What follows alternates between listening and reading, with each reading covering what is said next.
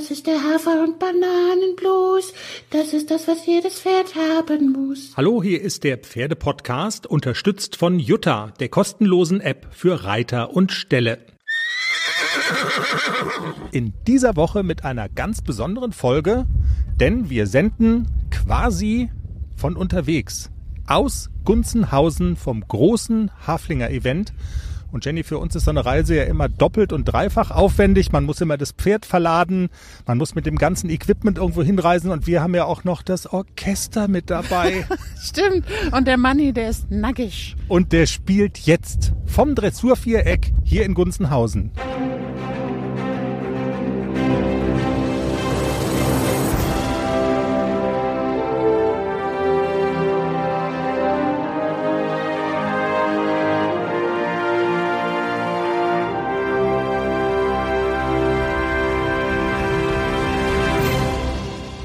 Der Pferdepodcast hier, Folge 169 von unterwegs aus Gunzenhausen. Jenny, wir müssen ein Geständnis ablegen. Wir waren faul am ersten Tag, am Anreisetag, dem Donnerstag, und wir haben gestern am Freitag äh, auch das Mikrofon einfach mal liegen lassen. Das heißt, wir steigen jetzt mit der Aufzeichnung ähm, ein.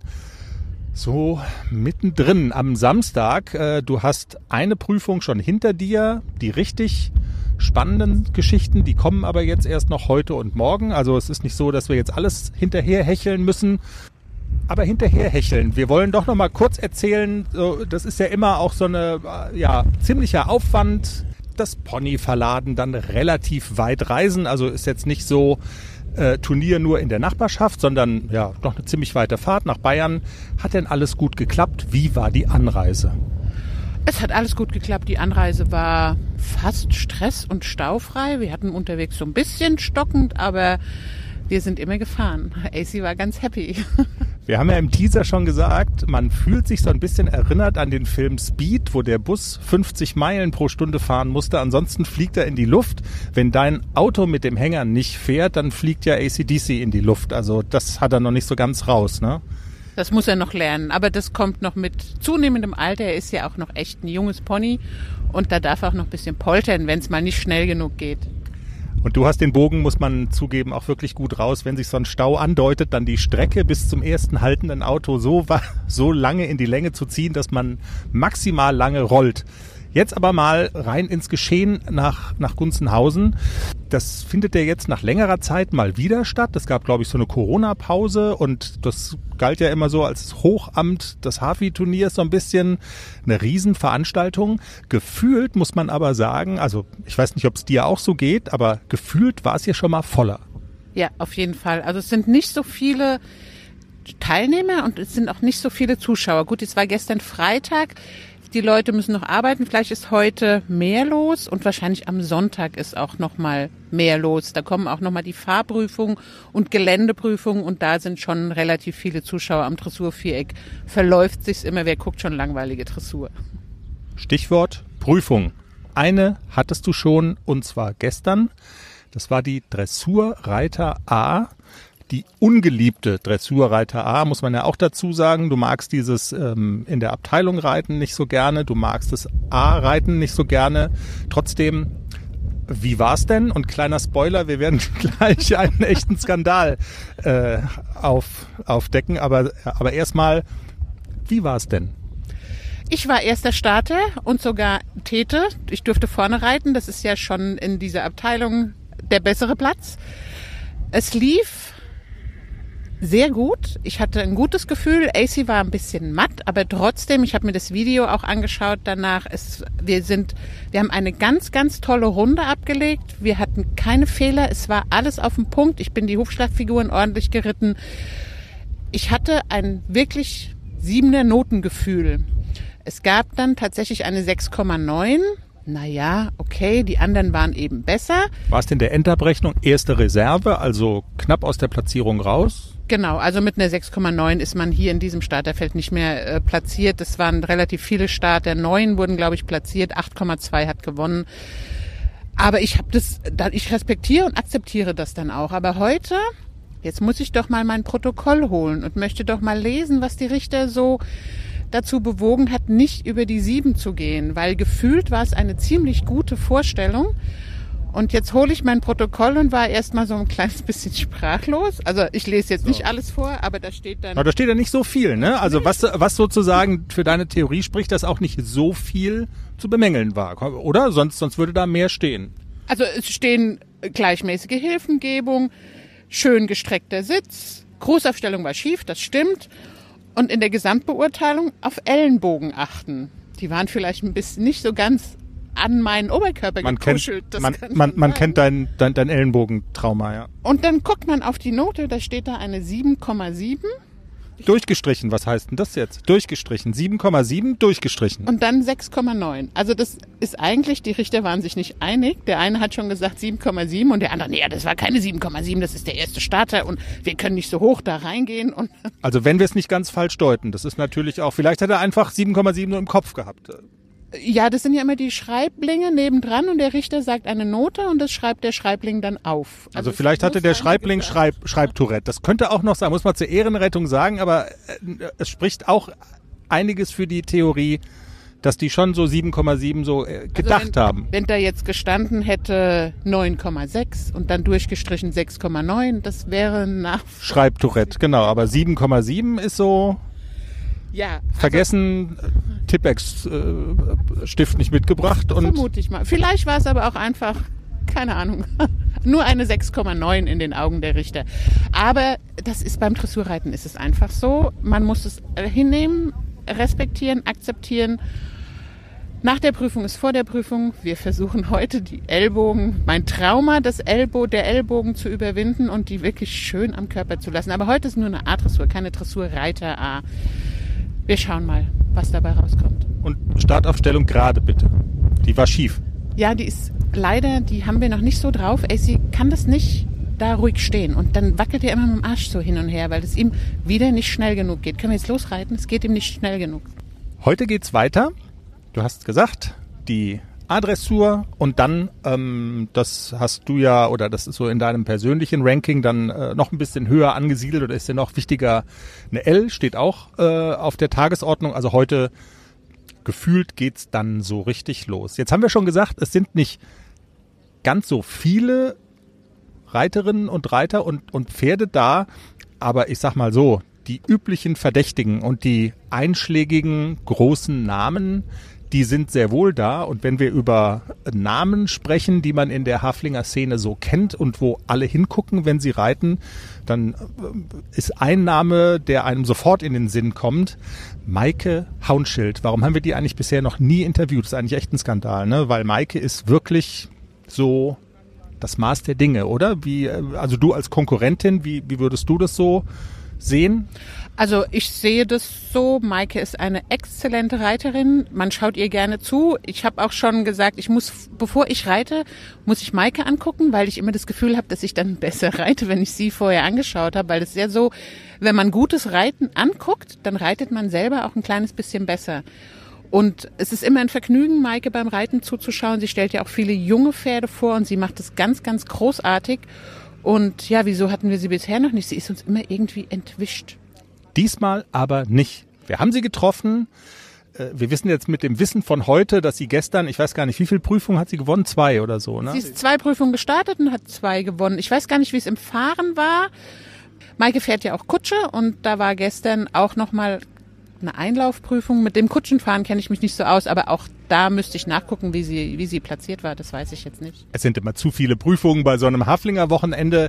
Jedenfalls, also dass Maike äh, ihre Prüfungen gestern so eindrucksvoll gestalten würde, das wusste sie noch nicht, als sie mit uns gesprochen hat. Wir haben jedenfalls mit ihr gesprochen und ähm, es lohnt sich dazu zu hören. Wir treffen Maike Haunschild. Ja, Maike, ich bin ja echt froh, dass es mal dazu kommt, dass wir uns miteinander unterhalten, weil so in der Hafi-Welt ist dein Name ja tatsächlich einer, der immer wieder fällt, über Jahre hinweg schon. Weißt du eigentlich, was du so für einen Ruf hast? Also es ist wirklich so, dass ich das immer wieder mitbekomme, dass ähm, andere Reiterinnen, die durchaus auch was reißen können, die gucken dann, okay, Maike Haunschild startet, da können wir maximal Zweite werden. Tatsache, auch hier schon wieder. Was machen die falsch? Oder also bist du dir der Tatsache bewusst, dass du so sowas wie der FC Bayern in dieser Hafi-Welt bist? Be bewusst bin ich mir dem leider schon, was äh, dazu führt, dass ich mir teilweise wirklich einen Druck mache. Aber ich, ich sehe mich jetzt selber überhaupt nicht so. Was mich, glaube ich, oder unsere Reiterei, ich spreche da jetzt für den Breinpoldhof, ähm, ausmacht, ist, dass wir die Pferde wirklich reell ausbilden. Also da wird nichts, wie es groß bei den Warmblütern oft ist, nichts auf Gestrampel und Fest Wert gelegt, sondern tatsächlich auf die reelle Ausbildung, auf die Zeit, die die Pferde kriegen. Und dann, was daraus resultiert, ist halt dann wirklich reell ausgebildete Pferde, die auf dem Turnier auch funktionieren. Mhm. Also du hast gerade schon ein wichtiges Stichwort genannt, der Breinpoldhof. Also du machst das nicht wie andere so freizeitmäßig, sondern Reiten ist dein Beruf. Ihr bildet ähm, Pferde aus. Das bedeutet auch, dass du immer wieder ganz unterschiedliche Pferde vorstellst, die auch nicht zwangsweise deine Pferde sind, ne? sondern die du quasi für Einsteller, für deinen Arbeitgeber vorstellst. Kannst du mal so eine Größenordnung sagen? Also wie viel unterschiedliche, also ist es immer ein unterschiedliches Pferd oder hast du sowas überhaupt so wie, das ist mein Pferd und das stelle ich immer wieder vor oder ist es immer so bunt gewürfelt sozusagen? Also größtenteils sind es tatsächlich Ausbildungspferde, die uns begleiten. Die sind dann ganz unterschiedlich sechs bis acht Wochen da. Wenn die wirklich auf dem Turnier vorgestellt werden sollen, dann auch länger. Und dann sind, haben wir so fixe Pferde wie die Einstellerpferde, die auch Beritt kriegen und ähm, aufs Turnier gehen. Oder eben die eigenen, wie jetzt den Amani Ast zum Beispiel, den ich dabei habe. Den habe ich vorletztes Jahr übernommen. Der ist ähm, eine ganze Zeit lang fahren gelaufen ähm, bis S. Und den habe ich jetzt von der Katrin übernommen. Der darf jetzt bisschen noch im Reiten gehen, in der Dressur. Und das sind so, so Fixpunkte. Also der geht auch nicht, sondern der bleibt. Und mit dem kann man dann wirklich weiterarbeiten. Bei den anderen ist es halt meistens so, man reitet die an, man bildet die aus und dann gehen sie noch Reitpferde, Dressurpferde A, eventuell noch Dressurpferde L oder eben im Fahren bis zum Bundeschampionat. Aber dann gehen sie wieder und dann ist halt nichts für, für noch Größeres da. Das ist ja eigentlich ein Wahnsinn. Ne? Wir haben gerade, oder du hast selber das Wort vom Druck reingebracht, dass du selber für dich auch Druck empfindest. Und dann hat man auch noch Pferde unter sich, die man gar nicht so schon aus dem FF kennt und mit denen man so lange gearbeitet hat, ist ja eigentlich ein, ein doppeltes Handicap. Das heißt, eine deiner Stärken ist dann aber schon, dich sehr schnell auf unterschiedliche Pferde auch einzustellen. Ja, das mit Sicherheit. Ich tue mir tatsächlich auf dem Turnier, auch wenn es verrückt klingt, mit den Jungen leichter, weil ich bei den Jungen äh, der Ru versuche, der Ruhepol zu sein. Und äh, da mache ich mir gar nicht den Druck, den ich mir beispielsweise jetzt bei einem Armani Ass oder auch bei einem Argentino Ass, der ja jetzt inzwischen so ein bisschen in Rente ist, gemacht habe oder eben mache, wo ich sage, das soll funktionieren, weil bei den Jungen, da bin ich dann der Ruhepol und denen zeige ich die Welt und das funktioniert fast noch besser. Ihr habt ja äh, nicht nur, aber ganz viele Haflinger ähm, auf dem Hof und ähm, du bist auch immer wieder auf, auf Haflinger-Turnieren. Ich weiß, dass du das mit Jenny im Vorfeld so mal kurz besprochen hattest. Ähm, es gibt ja Haflinger, die sind äh, ganz fein zu reiten. Dann gibt's auch wieder welche, die sind schwieriger, äh, so ein bisschen äh, büffelig unterwegs, genau. Und die Frage, die ihr so besprochen hattet, war, hat das was mit der Ausbildung zu tun oder ist das mehr so eine Charaktersache auch einfach? Ähm, also kann man durch, also wie, was kann Ausbildung sozusagen bewirken und was auch nicht? Also was ist und bleibt dann auch einfach eine äh, Charakterfrage? Ausbildung kann sehr, sehr viel bewirken. Auch die Haltung kann sehr, sehr viel bewirken, besonders bei Hengsten. Also wir kriegen immer mal wieder Hengste, die so ein bisschen abgeschottet gehalten werden, die dann wirklich so eine Reizüberflutung haben bei uns im Stall. Und uns ist es ganz wichtig, dass auch die aufs Paddock kommen und Kontakt haben zu den anderen Pferden. Und dann verändern die sich schon. Aber man muss ganz klar sagen, ähm, Charakter und Anlage spielt da sehr viel mit. Gerade wenn man viele, wenn man jetzt sagt, man hat zehn Rohe, die gleichzeitig kommen, sind alle, kennen alle noch nichts, dann sind die einen wesentlich schneller als die anderen. Und das kommt ganz viel über die Zucht. Und deswegen sollte man anstreben, gerade als Züchter, auch auf den Charakter zu achten. Das Problem ist so ein bisschen in der Haflinger Zucht weniger als bei den Warmblütern, dass zu wenig wirklich auf die Rittigkeit und auf, die, auf den Charakter gezüchtet wird, sondern ganz viel auf spektakuläre Bewegung, auf Schönheit, auf einen guten Körper und zu wenig wirklich, dass man sagt, man möchte ja ein Gebrauchspferd haben. Und da merkt man schon extreme Unterschiede und da sollte man halt als Züchter wirklich gucken, habe ich ein stures Pferd von mir aus, dass man dann wirklich einen Hengst draufpackt, der ähm, eben genau das nicht vererbt. Mhm. Wie oft hörst du den Satz, bei dir sieht es alles so leicht aus? Oft. Und wie interpretierst du den Satz? Ist das eine, also man könnte ja fast sagen, äh, also man, man, man kann das ja so und so aufnehmen. Äh, vielleicht sogar auch als irgendwie eine Beleidigung sozusagen, dass man nicht anerkennt, welche Leistung von deiner Seite aus dahinter steht und man macht es und ich, ich ahne mal, es ist alles andere als leicht und ähm, das viele Menschen das aber einfach nicht sehen, äh, welche Leistung dahinter steckt, oder? Das, das steckt da ja so ein bisschen auch mit drin, wenn man so, also wenn man jemandem sagt, das sieht alles so leicht aus. Spätestens, wenn sie sich selber aufs Pferd setzen, merken sie, dass es gar nicht so leicht ist. Also es steckt einfach wirklich viel, viel Arbeit dahinter, hinter allem, dass es dann so leicht wird. Das wird auch erst im, man wird es jetzt dann in der Reitpferdeprüfung sehen. Am Anfang ist das alles noch nicht so leicht. Die Pferde tun sich schwer, die äh, kennen noch nichts, die Hilfen sind noch nicht ganz ganz so da. Das kommt erst über die weitere Ausbildung, sowohl beim Reiter als auch beim Pferd. Auch der Reiter muss es erst lernen, diese feinen Hilfen zu geben. Und das Pferd muss es natürlich auch erst lernen, die zu verstehen. Also es hilft mir jetzt halt nichts oder das Pferd kann jetzt nicht von Anfang an auf die Hilfe reagieren, egal wie der Reiter das macht. Das Pferd muss es auch erst hm. lernen. Ja.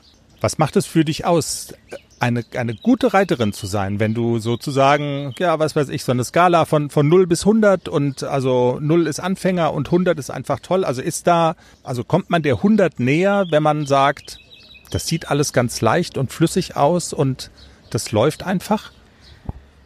Hm, jein, ähm, also es ist definitiv das Ziel, dass es immer feiner und immer leichter ist. Aber ist es jetzt nicht so, dass ich da extrem viel Wert drauf lege, dass, dass mir jemand sagt, es sieht total leicht aus, weil ich bin ein unglaublich selbstkritischer Mensch. Also wenn alle sagen, das sieht so toll aus, dann sage ich, aber es fühlt sich noch nicht gut genug an und dann möchte ich noch ein bisschen mehr haben. Was mir wirklich extrem wichtig ist, jetzt gerade auch so auf einem Turnier wie hier, dass die Leute sagen, es ist ordentliches Reiten. Selbst wenn was schief geht, selbst wenn die Lektionen kaputt sind oder in der Jungpferdeprüfung was passiert, dann äh, möchte ich trotzdem, dass die Leute sehen, okay, das ist eine ordentliche, eine reelle Reiterin und nicht, dass man dann irgendwie sagt, hey, was hat denn die jetzt gemacht oder da hat sie viel zu viel angepackt oder sowas. Und das ist mir wirklich wichtig. Auch wenn der Richter sagt, das war nix, dann geht's mir trotzdem darum, dass die Leute, die ja im Prinzip trotzdem meine Kundschaft sind, gerade jetzt auf so einem Turnier oder auf dem Europachampionat, das ist vielleicht ein ganz extremes Beispiel. Da hatte ich eine Vierjährige dabei, die wirklich ordentlich gelaufen ist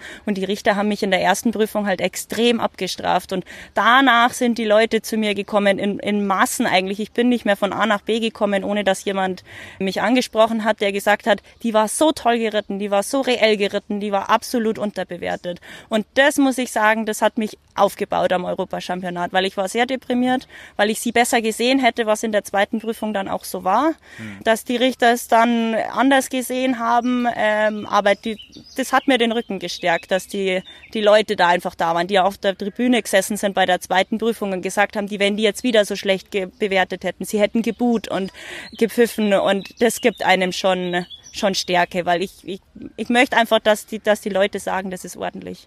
Ja, wenn man bei euch auf der Homepage so bei deinem Namen dann ist und dann ist ja auch so eine, so, so eine Sektion Erfolge. Ich habe jetzt nur so ein kleines iPhone, man muss da mit dem Daumen schon ganz schön nach, nach oben schieben, wenn man da so durchscrollen will. Zählst du diese ganzen Titel noch oder wie ist es bei dir zu Hause? Gibt es da irgendwie so einen, äh, so, einen, so einen Raum unterm Dach, wo die ganzen Schleifen, also ich könnte mir vorstellen, das muss äh, im Laufe der Zeit ja wirklich enorm sein, was sich da auch einfach ansammelt. Also Hast du da irgendwie so einen, so einen heiligen Schrein oder ist das irgendwie dann auch Normalität? Nee, Normalität ist es nicht, aber es ist schon so, dass so die in Anführungszeichen normalen Schleifen kann man nicht alle aufheben. Also die habe ich auch nicht mehr. Aber was, was ich behalten habe, sind die Scherpen. Also zum Beispiel der Europa-Champion 2018, mhm. die Scherpe habe ich, den süddeutschen Champion mit dem Argentino Ass oder auch wenn ich hier eine Tour gewonnen habe, die habe ich noch, die Scherpen. Aber jetzt hat alle Schleifen, die kann man nicht behalten. Ja, nee, klar. Magst du Gunzenhausen und wenn ja, was magst du dran? Ich mag Gunzenhausen total gern. Ähm, ich treffe total gern die Leute, weil es eben genau unser Metier ist. Ja, ich bin gerne in Gunzenhausen. Ich bin jetzt, war jetzt viele Jahre nicht, erst wegen Corona, dann war ja vorher, das Jahr war so ein bisschen, ich glaube, sie hatten Druse hier, deswegen waren wir nur zur Bundeschampionatsquali kurz da und jetzt bin ich wieder da und ich bin wirklich froh. Dann viel Erfolg und vielen Dank. Dankeschön. Jenny, wir sind zurück am Dressurviereck in Gunzenhausen. Und die gute Nachricht ist, wir haben beide gerade eine 5,4 bekommen. Ich nicht, du. Nee, soll ich jetzt sagen? Beide. Wir haben beide eine 5,4. 5,4 Prozent Alkohol. Hat das Und Landbier. Das zählt doppelt, wenn man zwei Bier trinkt. Hat das Landbier 5,4, guck hier. Und ich finde es völlig ausreichend. Und du warst noch besser. Ähm, erzähl doch mal. Wir, waren, wir haben jetzt eben gerade Maike Haunschild gehört im Pferdepodcast und sind jetzt quasi wieder bei deinen Prüfungen gelandet. Du hast nicht gewonnen, aber du bist, ähm, also du, du gehst total zufrieden aus diesem Tag raus. Zwei Prüfungen hast du gehabt. Es war noch mal eine A-Dressur, keine Dressurreiter A, sondern eine normale A und du bist mit ACDC in einer L-Dressur gestartet. Wie war's denn? Also auf die erste Schleife, das können wir als Spoiler schon mal sagen, wartest du immer noch? Scheiße, ich habe immer noch keine Platzierung in Gunzenhausen. Ich glaube, das schaffe ich in meinem ganzen Leben nicht mehr, dass ich hier mal eine Schleife kriege. Also es ist wirklich wie verhext. Ich war schon wieder in der A-Dressur. Jetzt haltet euch fest, ich war ja noch nie mit einer 7,5 nicht platziert. Aber das passiert ja hier in Gunzenhausen. Also mit einer 7,5 bin ich eins aus der Platzierung. Das ist, ja. Oder zwei aus der Platzierung, genau. Ab 7,7 haben sie platziert und ich bin zweite Reserve in der A-Dressur. Es war gut. Pony ist super gelaufen. Es war alles toll. Es war eine 7,5. Das ist ja schon mal ziemlich gut bis gut, wenn man diese Note anguckt. 8,4 hat, glaube ich, gewonnen, aber es waren ganz, also sie haben, man muss dazu sagen, es wurden 14 platziert. Und mit einer 7,5 ist man nicht mehr in der Platzierung. Also den Rest könnt ihr euch ausrechnen, was da halt an 7,8, 7,9, 7, 8,0, was es da an Noten gehagelt hat. Nicht immer ganz nachvollziehbar, sage ich ganz ehrlich. Also die Richterei ist hier manchmal auch so ein bisschen wie Lotterie. Man hat Glück oder halt nicht. Aber ich sehe das eigentlich ganz gelassen. Also dieses, dieses Turnier hier ist einfach schön. Wir treffen so viele Leute. Deswegen hält sich der Ärger über manche Noten echt in Grenzen. Man regt sich da mal so zwei Sekunden drüber auf und denkt, ach, drauf geschissen, wir trinken noch ein Bier. Und zwei aus der Platzierung ist ja kurioserweise auch das Stichwort für die L-Dressur. Genau, auch in der L, zwei aus der Platzierung und äh, heute für meinen Ritt eine absolut gerechtfertigte 6,3. AC war gut drauf. Er war richtig schön an. Ich hatte ihn richtig vor mir. Er hat so das erste Mal so wirklich so Kadenz gezeigt, in, in der Trabtour vor allem. Die Trabtour war richtig gut. Ich habe leider den Schritt so ein kleines bisschen verzackelt, weil ich ein bisschen viel Druck gemacht habe. Da ist er mir angezackelt. Das zählt ja immer doppelt und drückt natürlich die Note. Und ähm, bei einem einfachen Galoppwechsel hat er einfach einen Bocksprung gemacht, weil es ihm auch zu viel Druck war. Ich bin dann zu sehr dran an ihm und da sagt er hier, Olle, mach nicht so viel Druck. Ich bock jetzt mal, dass du merkst, du machst gerade zu viel. Das muss ich noch lernen. Also waren beides meine Fehler. Ging nicht auf die Kappe von ACDC. Er hat es super gemacht. Wenn ich ein bisschen vorsichtiger geritten wäre, dann wären wir, glaube ich, in einem guten, hohen Sechser-Bereich gelandet mit 6,8, 6,9 vielleicht. Also so war es gefühlt. Ich bin gespannt auf das Protokoll. Und, aber es war eine tolle Vorstellung für das noch so junge Pferd. Man muss das auch immer bedenken. Er ist erst sechs Jahre alt und läuft da wirklich relativ souverän durch. Wir haben uns ja vorhin ähm, eigentlich nicht durch die Blume beschwert, sondern wir haben relativ deutlich gesagt, was wir von der Richterleistung gehalten haben in der Dressurreiter A. Da hast du dich ein bisschen ungerecht äh, behandelt gefühlt. Heute muss man in der L sagen, also und also das nimmst du sozusagen auf deine Kappe. Also das wäre tatsächlich die erste Schleife vor Augen gewesen, aber das hast du vermasselt und nicht irgendein Wertungsrichter. Ja, das habe eindeutig ich vermasselt. Also ich, das waren zwei Reiterfehler, die, die ich hätte vermeiden können. Aber in, de, in, in so einer Prüfungssituation, man hat das Pferd dann so vor sich und man hat diese Lektion vor sich und dann passiert es, dass man einfach ein bisschen zu viel macht und will und dann passieren solche Patzer. Aber das ist überhaupt nicht schlimm. Wir werden, also der wird auch älter. Ich werde auch ein bisschen gelassener und ich werde auch ähm, mehr ihn machen lassen. Er macht das ja. Ich kann nur noch nicht so ganz loslassen. Was der Herr Wille auch immer zu mir sagt. Lass doch mal los. Nicht dieser Kontrollzwang. Der kann das ja, der macht das ja. Lass es ihn halt auch machen. Das muss ich noch mehr verinnerlichen und dann wird der, glaube ich, ein ganz, ganz tolles Dressurpony. Also ich bin ganz guter Dinge, dass der ACDC eine, eine tolle Dressurkarriere vor sich hat. Wir brauchen noch ein bisschen Zeit, aber wir haben alle Zeit der Welt. Ich glaube, daran muss man tatsächlich ja so ein bisschen erinnern. Jetzt waren wir im Vorfeld von Gunzenhausen in einem Turnier gegen Warmblüter bist du da angetreten in einer Kandaren-L und ähm, hast mit ACDC gegen Warmblüter den dritten Platz erreicht und dann hat man, also bei mir, also mir zumindest ging es so, hat, das, das hat so einen, so Schalter im Kopf umgelegt, so nach dem Motto, okay, der ist jetzt auf dem Stand, auf dem so Nixon war, der der trägt Siege in sich so, weißt du, also der der tritt an und der und der kann gewinnen. Aber man darf, glaube ich, tatsächlich, also da haben wir zumindest jedenfalls kurz drüber gesprochen, also man muss schon so ein bisschen in Rechnung stellen. Er ist, äh, ohne dass wir das jetzt auf das auf den letzten Lebensmonat zurückgerechnet äh, haben, aber er ist immer einer der Jüngsten, der da antritt und das muss man, glaube ich, einfach auch in, in Rechnung stellen, oder? Absolut. Und äh, den Fehler, den ich bei Nixon gemacht habe, dass auch viel zu schnell, viel zu viel ging, das wollte ich ja auch bei ACDC nicht machen. Ich will ja, dass dieses Pony noch ganz, ganz viele Jahre lang hält und ich möchte eine grundsolide Ausbildung haben für das Pony, dass der, also ich möchte nichts überstürzen und ich will ihn auch nicht irgendwo hinjagen, wo er auch einfach noch nicht körperlich und auch vom Kopf her einfach noch nicht so weit ist. Er kann jetzt schon ganz solide in einer L-Dressur starten, aber es ist noch nicht so beständig, dass ich mich darauf verlassen kann, dass alle Lektionen immer super klappen. Das ist einfach noch nicht der Fall und deswegen ist es auch überhaupt gar nicht schlimm, wenn uns da nochmal Fehler passieren und Patzer passieren. Aber heute hatte ich so auch das erste Mal das Gefühl, er präsentiert sich und er ist so richtig, er war richtig positiv an unter mir. Ich hatte ihn vorm Bein. Die Trabtour war gefühlt richtig, richtig gut. Er hatte super Grundschwung. Der Mitteltrab war gelungen, es war alles auf den Punkt. Und wie gesagt, da passieren halt Patzer, aber das darf auch in dem Alter wirklich passieren. Und das, ich bin super zufrieden mit der Runde heute. Ja, also ihr seid genau in der Mitte gelandet. Ähm, wenn man sich dann das ganze Feld anschaut, zwei aus der Platzierung raus. Also ihr wart im, äh, im, im vorderen Mittelfeld dabei. Das kann sich wirklich sehen lassen. Äh, was sich auch sehen lassen kann, ist, und jetzt machen wir einen kleinen Themensprung, ähm, weil man muss ja das, was wir hier tun und treiben, als ganzheitliches Projekt sehen. Ne? Also da ist zum einen das, was du mit ACDC machst, aber wir sind ja auch der Pferdepodcast und da zählen ja auch noch andere Dinge ähm, als jetzt irgendwie Wertnoten, Schleifen und so, sondern zum Beispiel auch so so Faktoren wie Reichweite.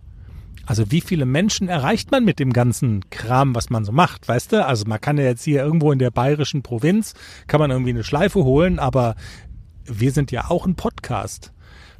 Und also wir haben eine gekriegt, die echt viele Follower hat bei Insta und wir sind jetzt mal auf also Trittbrettfahrermäßig da raufgesprungen und haben die an Land gezogen für ein Interview.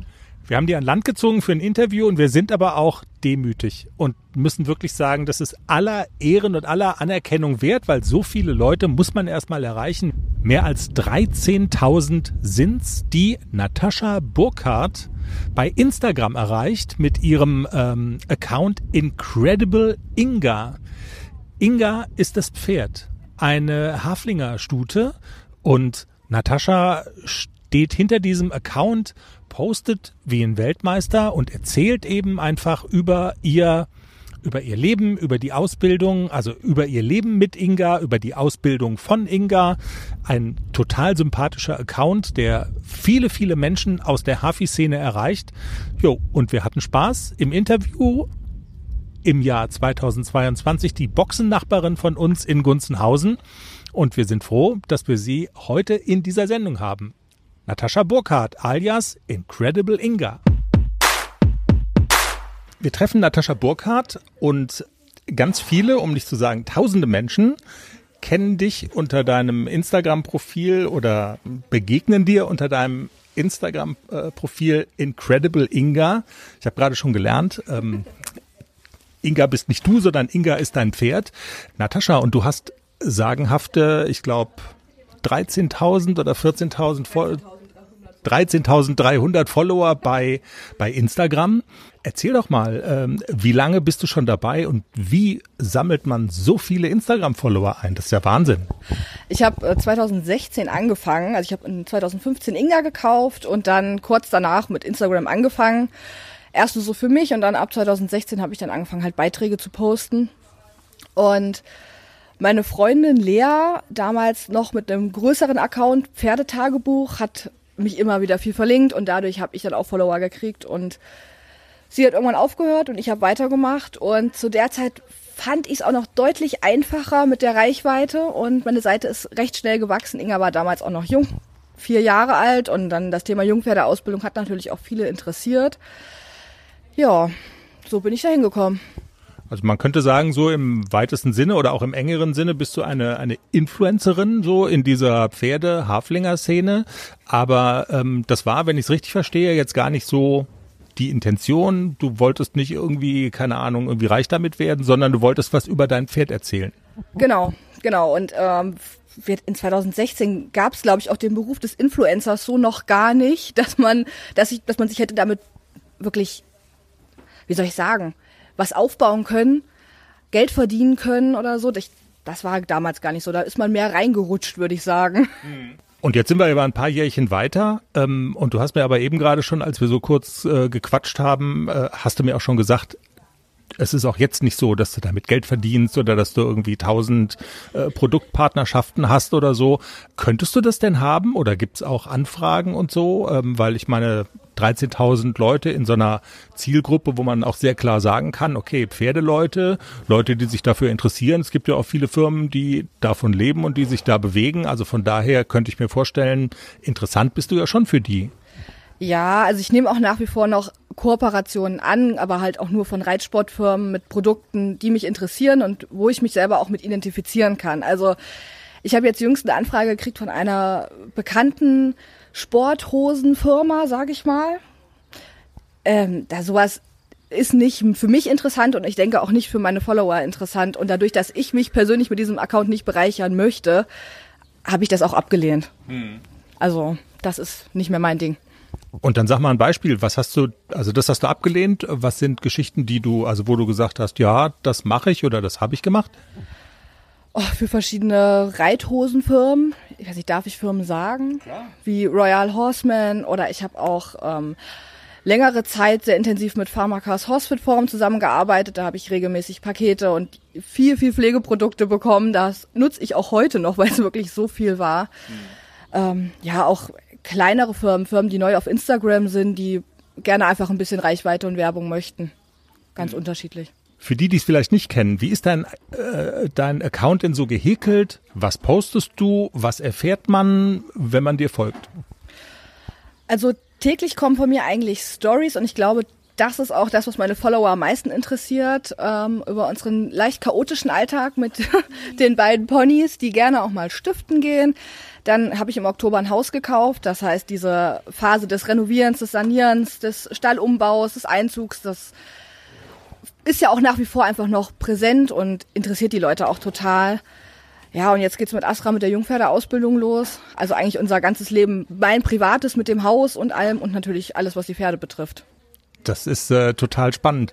Dann deine äh, Pferde. Wir haben eben gerade schon festgestellt, da gibt's durchaus auch Überschneidungen zwischen äh, Jenny und, und ähm, dir, weil deine Pferde kommen so im weitesten Sinne ähm, auch aus der Haflinger Zucht Stange, ne? In Nordhessen und da bist du auch zu Hause. Erzähl was über deine Pferde. Genau, also Inga stammt vom Haflinger Hengst Atlantik ab, der ja mittlerweile auch wieder bei Stange steht. Und ihr Muttervater ist Nobelius, der ja auch noch bei Stange steht. Und als ich damals Asra gekauft habe dort, also ich habe sie nicht direkt von der Familie Stange gekauft, aber ihre Züchterin hat ihre Pferde dort auch stehen habe ich auch gehört, dass ihre Stute, also ihre Mama damals auch zum Besamen da war und sie auch Ingola kennen. Ja, und Asra habe ich eben dort eben vom Gestüt auch gekauft und dort zur Aufzucht stehen lassen. Ihr Vater ist Amari, der war dort äh, stationiert zum Decken 2018 und ihre Mama Amorina ist selber von Stange gezogen. Die ist auch von äh, Atlantik, mal Nobelius. Also sehr nah miteinander verwandt, die beiden. Genau, und ich sag mal so, Stange sind ja auch da in Nordhessen, das heißt also, ihr kennt euch auch persönlich und du warst da schon und so. Genau, also wie gesagt, ich habe ja ähm, Astra da geholt und dadurch, dass sie da zur Aufzucht stand, war ich auch jedes Wochenende eigentlich bei denen. Dann lass uns noch kurz quatschen über Gunzenhausen. Ähm, das Turnier jetzt hier, das ist wahrscheinlich in deinen Stories und in deinem, in, in deinem Instagram-Account auch ein Riesenthema jetzt, oder? Also so ein, so ein Turnierwochenende, da kann man dir, da, da kann man dich verfolgen sozusagen. Genau, also ich weiß gar nicht, wie viele Stories ich schon hochgeladen habe. Eigentlich immer, wenn hier irgendwas passiert, wenn ich irgendwas mache, ähm, poste ich die Stories. Die Leute sind auch interessiert und wollen auch, oh, nimm uns mit, das ist so interessant. Und für mich ist es auch das erste Mal Gunzenhausen. Wir haben es die letzten Jahre nie geschafft. Wenn, dann hatte ich keinen Urlaub oder Inga war nicht fit oder, oder, oder. Und ich freue mich jetzt wirklich hier zu sein. Ja.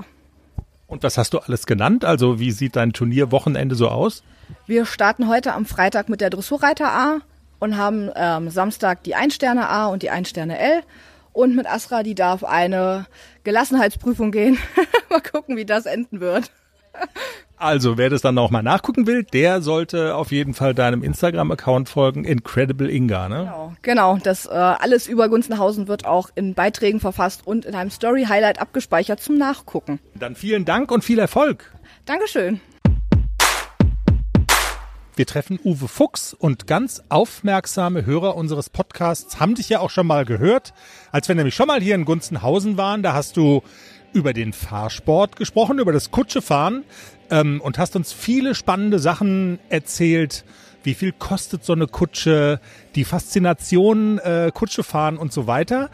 Ich würde gerne in diesem Jahr mit dir über was anderes reden, weil du bist ja in diesem Jahr nicht aktiver Fahrer, Teilnehmer, du nimmst nicht teil, sondern du bist der Parcourschef für die Kutschfahrwettbewerbe und das ist ja nun auch eine Aufgabe über so ein Wochenende. Du machst es auch bei anderen internationalen Turnieren. Also das ist so dein Job immer, immer wieder.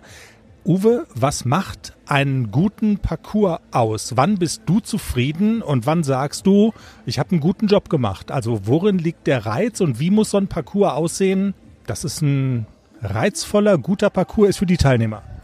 Ja gut, erstmal von Grund auf ist für mich ein guter Parcours, wenn mindestens mal einer mit Null da durchgefahren ist. Dann bin ich zufrieden, dann sage ich, der Parcourschef hat alles richtig gemacht. Die andere Seite ist, man, du musst ja immer gucken, ähm, du hast die Klasse, dementsprechend darfst du den Parcours aufbauen.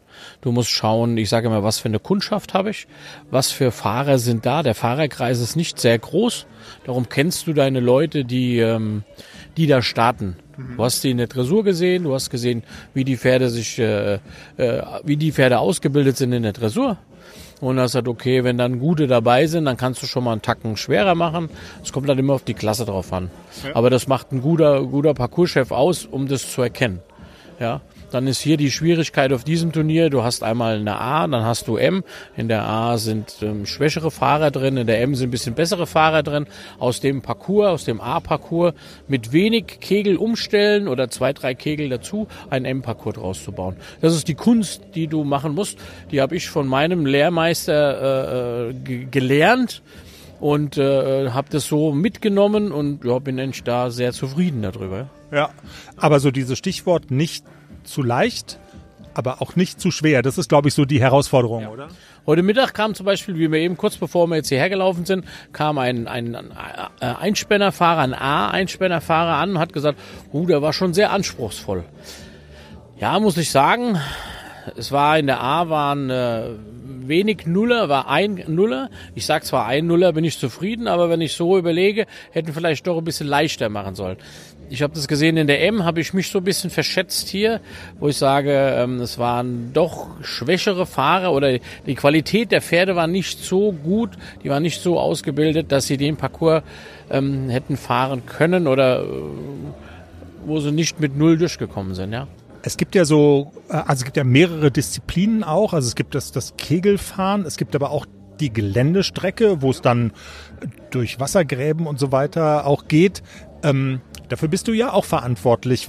Wie, also, um mal so einen kurzen Einblick mal zu bekommen, worin bestehen da die wesentlichen Unterschiede? Weil diese Sache mit den Kegeln ist ja tatsächlich was ganz anderes, als draußen im Gelände zu sein. Also es geht erstmal los, das Wochenende. Normalerweise ein Fahrturnier geht ja meistens über drei Tage. Ein Tag ist das Dressurfahren, das kann man sich vorstellen wie ein, ein, ein äh, Dressurreiten, nur auf einem Platz, so ein 80er, äh, 80 mal 40er Viereck. Da fahren die ihre Dressur, je nach Klasse. Und am nächsten Tag ist das Gelände normalerweise. Äh, Gelände ist ähm, auch der Klasse entsprechend, wie viel Hindernisse man macht. Man macht eine gewisse Strecke. Mittlerweile ist es Standard, dass man eine Aufwärmphase hat. Da wärmen, wärmen die Gespanne oder wärmen, die Fahrer die Gespanne eine halbe Stunde auf einem Platz auf. Dann haben sie zehn Minuten Pause, dann kommt der Tierarzt, macht einen Wettcheck und dann geht's auf die Geländestrecke, die Hindernisstrecke. Das heißt, in der Hindernisstrecke jeder Klasse sind äh, Hindernisse aufgebaut, Bäume, äh, Naturhindernisse oder gebaute Hindernisse. Und dann geht's drum, wer am schnellsten A, B, C, D, kommt halt auf die Klasse drauf an, fährt. Und wer der schnellste ist, hat gewonnen. Mhm. Und dann der letzte Tag ist meistens sonntags dann das Kegelfahren, was wir heute hier gesehen haben. Das heißt äh, Hindernis, also Kegelfahren. Und ähm, da gibt's auch je nach Klasse auch, äh, wie viel Kegel da stehen, wie die Schwierigkeit, was man bauen darf. Es gibt gewisse Mehrfachhindernisse, die darf man bauen. Und das muss man so ein bisschen raus haben, ja. Mhm. Das ist sehr, für mich ein kleines Turnier hier. Ich baue normalerweise höhere Turniere, ja. Ich bin jetzt auf vielen Meisterschaften. Ich bin auf der baden-württembergischen Meisterschaften. Das ist nochmal eine Herausforderung für mich. Da fahren ein, zwei und vier Spänner Pferdeponys auf einem Turnier. Das ist für einen Parcourschef sehr schwer, weil du musst Wege, die der Vierspänner fährt, der Einspänner ist ja viel gewendiger, als wenn du vier Pferde davor hast. Mhm. Und das rauszufinden, dass du als Parcourschef nicht so viel umbauen musst. Das ist die ganz große Kunst, ja. Ja. ja. Du hast gerade gesagt, es ist ein relativ kleines Turnier, aber ein Turnier, das du sehr schätzt und magst. Gunzenhausen das geht über das eigentliche Turnier so für dich auch hinaus, oder? Also wo Gunzen, also wofür steht für dich Gunzenhausen? Für mich ist Gunzenhausen Urlaub, ja. Also meine Frau kann reiten. Also dieses, sag mal, Gunzenhausen ist ja das Haflinger Turnier an sich. Das ist das siebte Mal diese Veranstaltung. Ich bin zum siebten Mal auch hier. Dieses Jahr halt als Offizieller, als Parcourschef, sonst bin ich sechsmal mitgefahren. Meine Frau kann reiten, ich kann fahren.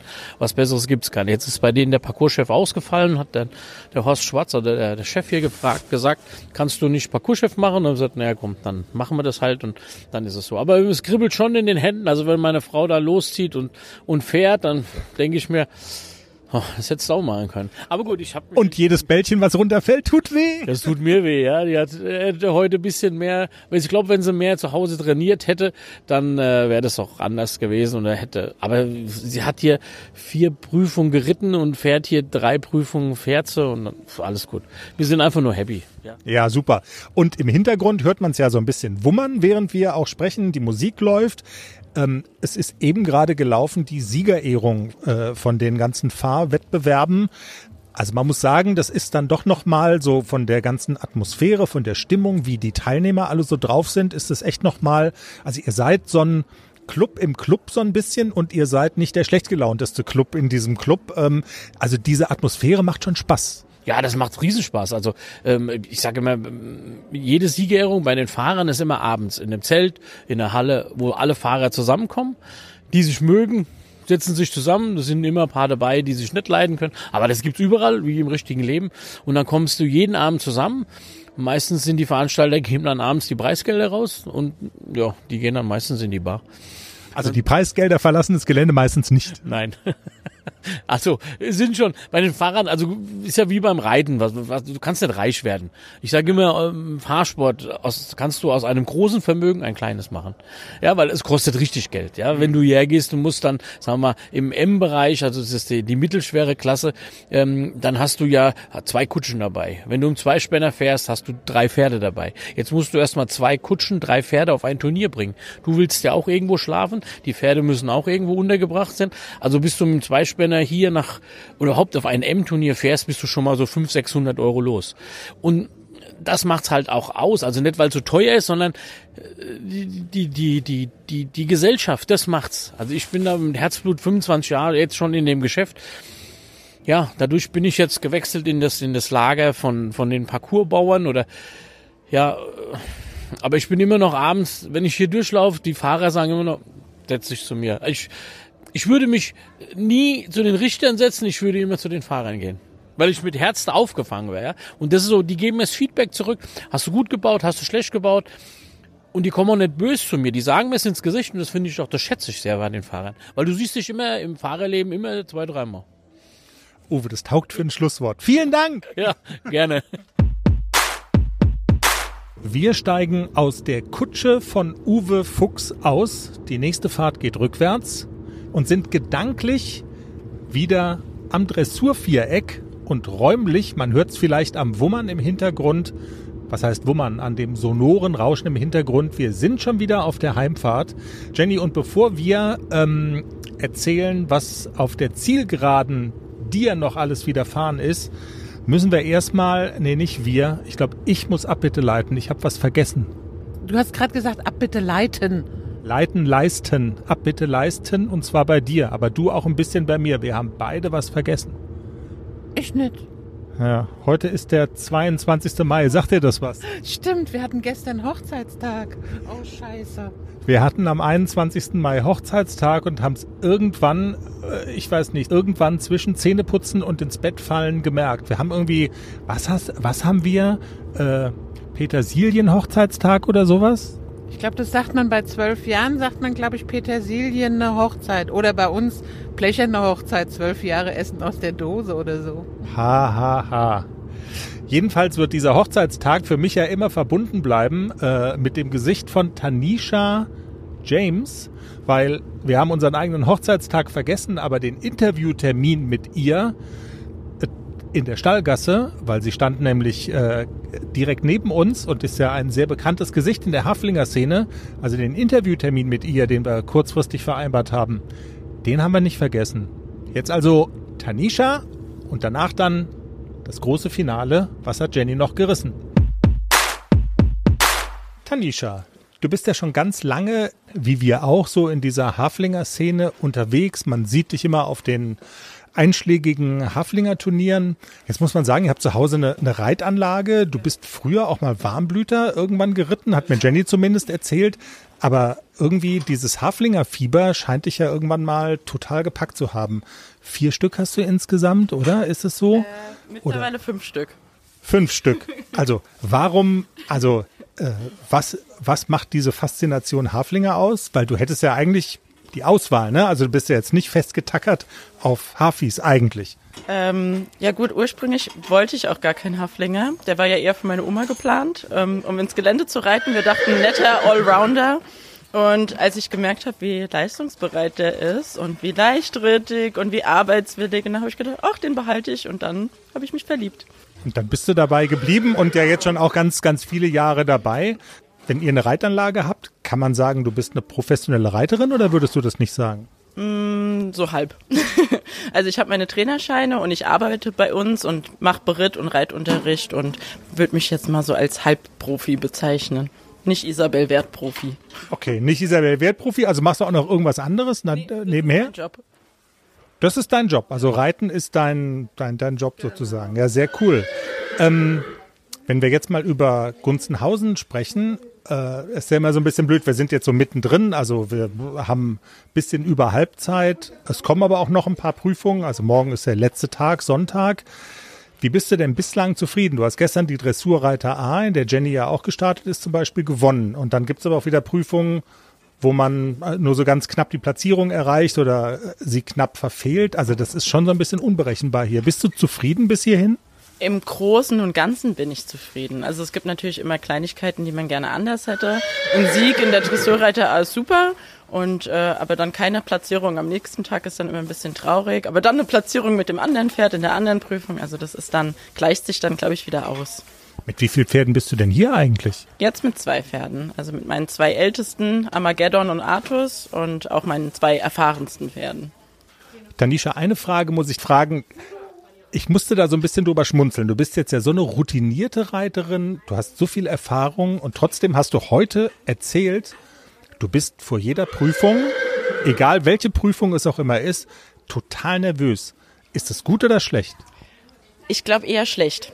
Also, weil meine Pferde spüren das auf jeden Fall und ich muss dann immer selbst versuchen, mich zu kontrollieren und ein bisschen zu beruhigen, aber die spüren das auch so. Und dann nehme ich natürlich diese ganze Nervosität mit in die Prüfung und meine Pferde sind nervös und ich glaube, es wäre besser, wenn ich ein bisschen gelassener bleiben könnte. Aber man ist dann doch ehrgeizig und dann will man natürlich dann auch gut sein und dann setzt man sich selbst ein bisschen unter Druck. Weil das ist ja interessant, ehrlich gesagt, jetzt deine Antwort. Ich war wirklich sehr gespannt auf deine Antwort, weil es gibt ja auch so die Theorie und was äh, viele Leute sagen, ja, so ein Lampenfieber und so eine gewisse, weißt du, so eine, so eine gewisse Grundaufregung, die muss einfach sein, weil sonst ist es halt auch nix. Und dass du sagst, es ist eher schlecht, also dann ist deine Nervosität wahrscheinlich ein Ticken zu groß. Ja, auf jeden Fall. okay. Und wenn so Sachen, also wenn so Saison-Highlights oder so diese großen Huffy-Turniere anstehen, ist es für euch immer dann eine größere Sache? Weil ich sag mal so, wenn ihr hier seid, fehlt ihr ja sozusagen auf der heimischen Reitanlage, oder? Genau, also für uns ist das auf jeden Fall eine große Sache. Also mehr oder weniger Urlaubsersatz und äh, braucht auch viel Organisation von zu Hause, also für zu Hause. Und ja, also wir fehlen dann schon und müssen so, uns das gut einteilen. Erzähl mal, wir sind ja jetzt an diesem Wochenende, erleben wir ja auch ein Wochenende der, der Unwetter in Deutschland. Hier hat's auch so ein bisschen gerumpelt. Dann, also ich sag mal so, so eine Reitanlage zu Hause lässt dich ja eigentlich dann auch nicht los, oder? Nee, auf jeden Fall. Also wir hatten ja jetzt auch eben das Problem, dass zum Beispiel unser Mitarbeiter wegfällt. Der hat sich einen Arm gebrochen. Oh und dann hat man natürlich, macht man sich noch mehr Gedanken, wie es zu Hause läuft. Und äh, dann ist man weit weg und hat eigentlich niemand, der einspringen kann. Und deswegen, man macht sich dann schon Gedanken. Wenn wir jetzt über Ziele sprechen, was hast du noch gemeldet? Was hast du dir noch vorgenommen? Ich habe morgen noch die Kandaren-L mit beiden Pferden, habe noch eine M-Dressur und ich hoffe darauf, dass ich mich mit beiden Pferden auch in der L-Kür, äh, für die L-Kür qualifiziere. Das wäre ja natürlich schön und wenn die sich dann auch noch überall platzieren, wäre noch schöner. Und ähm, wenn wir dann vielleicht auch noch mit Artus Glück in der Championatswertung haben, wäre auch schön. Also alles klar, wir sind bei Samstagabend und es gibt noch eine ganze Menge zu gewinnen. In der L-Kür gibt es ja sechs Plätze insgesamt. Also zwei magst du, das heißt ein dritter wäre theoretisch noch für ACDC frei. Wir hoffen nämlich auch drauf. Aber wir reiten die gleiche Linie. Ich habe nämlich meine Linie von Tanisha geklaut. Aber andere Musik. Das stimmt.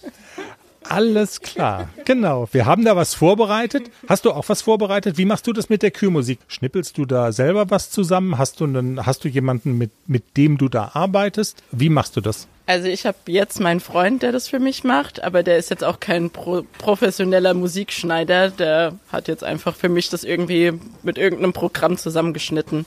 Und ich gucke jetzt schon ein bisschen, dass es für beide Pferde passt.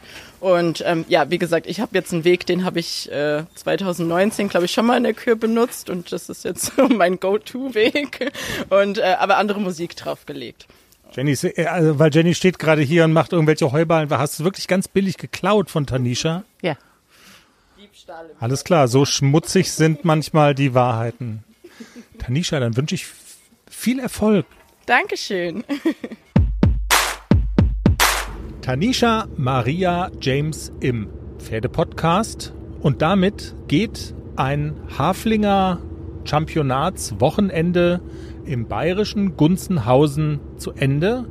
Jenny, du bist heute noch geritten am äh, Abschlusstag die Dressurprüfung der Klasse L auf Kandare geritten. Warst du zufrieden? Ja, es lief in der Kandaren L nicht ganz so gut. Ich kam nicht so wirklich zum Reiten. Er hat sich so ein bisschen verkantet und er hat nicht so richtig nach vorne gezogen. Kenne ich von ACDC eigentlich in letzter Zeit gar nicht mehr so, aber irgendwas hat ihm heute nicht behagt und er hat mich nicht so richtig reiten lassen und er hat nicht auf mich gehört. Also wir haben zum ersten Mal eine Kurzkehrt verkackt. Das ist uns noch nie passiert. Das ist eigentlich seine Paradelektion. Rückwärts richten und Kurzkehrt kann er. Aus dem FF und das hat er heute, war es eher eine Mittelhandwendung oder sowas. Also er hat, wir haben es einfach verkackt. Ich kann nicht so genau sagen, an was es lag es ist ein junges Pony, er ist sechsjährig, da steckt man nicht so drin. Da gibt's auch mal schlechte Tage und heute war so ein Tag bei ACDC und wir haben trotzdem, also das muss man wirklich sagen, trotzdem noch eine 6,6 bekommen auf unsere Vorstellung. Reicht natürlich in diesem Starterfeld nicht für eine Platzierung, aber man muss auch immer mal sehen, 6,6 ist ja schon gut bis ziemlich gut. Gefühlt war das gut bis eher befriedigend. Deswegen bin ich mit der Note vollkommen zufrieden. Da beschwere ich mich überhaupt nicht drüber. Aber mit meiner Leistung jetzt nicht so. Und es hat auch leider nicht gereicht. Sportliche Qualifikation geschafft. Aber es waren zu viele noch, die besser waren als ich, die sich für die Kür qualifiziert haben, die auch geritten sind. Und es gab halt nur eine begrenzte Anzahl von Plätzen. Deswegen leider keine Kür für ACDC. Die wissen nicht, was sie verpassen, das muss man doch auch klar sagen. Also musikalisch zumindest. Ich sag ja, den Richtern wären die Toupets von den Klatzen geflogen, aber sie wollten es nicht sehen. Sie wollten es nicht sehen, Schrägstrich hören. Damit kann man ja dann auch so ein allgemeines Fazit mal ziehen. Also es bleibt dabei und das ist sicherlich, ähm, äh, zählt so zu den unerfreulichen Erkenntnissen. Du kannst in Gunzenhausen einfach keine Schleife gewinnen. Also das ist irgendwie wie verhext. Du bist ja immer ähm, eigentlich mit deinen Haflingern erfolgreich gewesen auf äh, Warmblüterturnieren, auf anderen Haflinger-Turnieren. Also irgendwie hat man immer was gerissen, aber in Gunzenhausen, es ist irgendwie wie verhext, obwohl man ein ganzes Wochenende da ist und verschiedene Prüfungen reitet. Fährst du denn trotzdem zufrieden nach Hause? Ich meine, so schleifenhungrig bist du jetzt ja dann auch auf der anderen Seite auch nicht und es zählen ja auch andere Aspekte für dich. Ja, natürlich, es war ein tolles Wochenende. Ich fahre sehr zufrieden nach Hause. ACDC hat eine tolle Leistung gebracht. Wirklich, ich bin super stolz auf dieses Pony.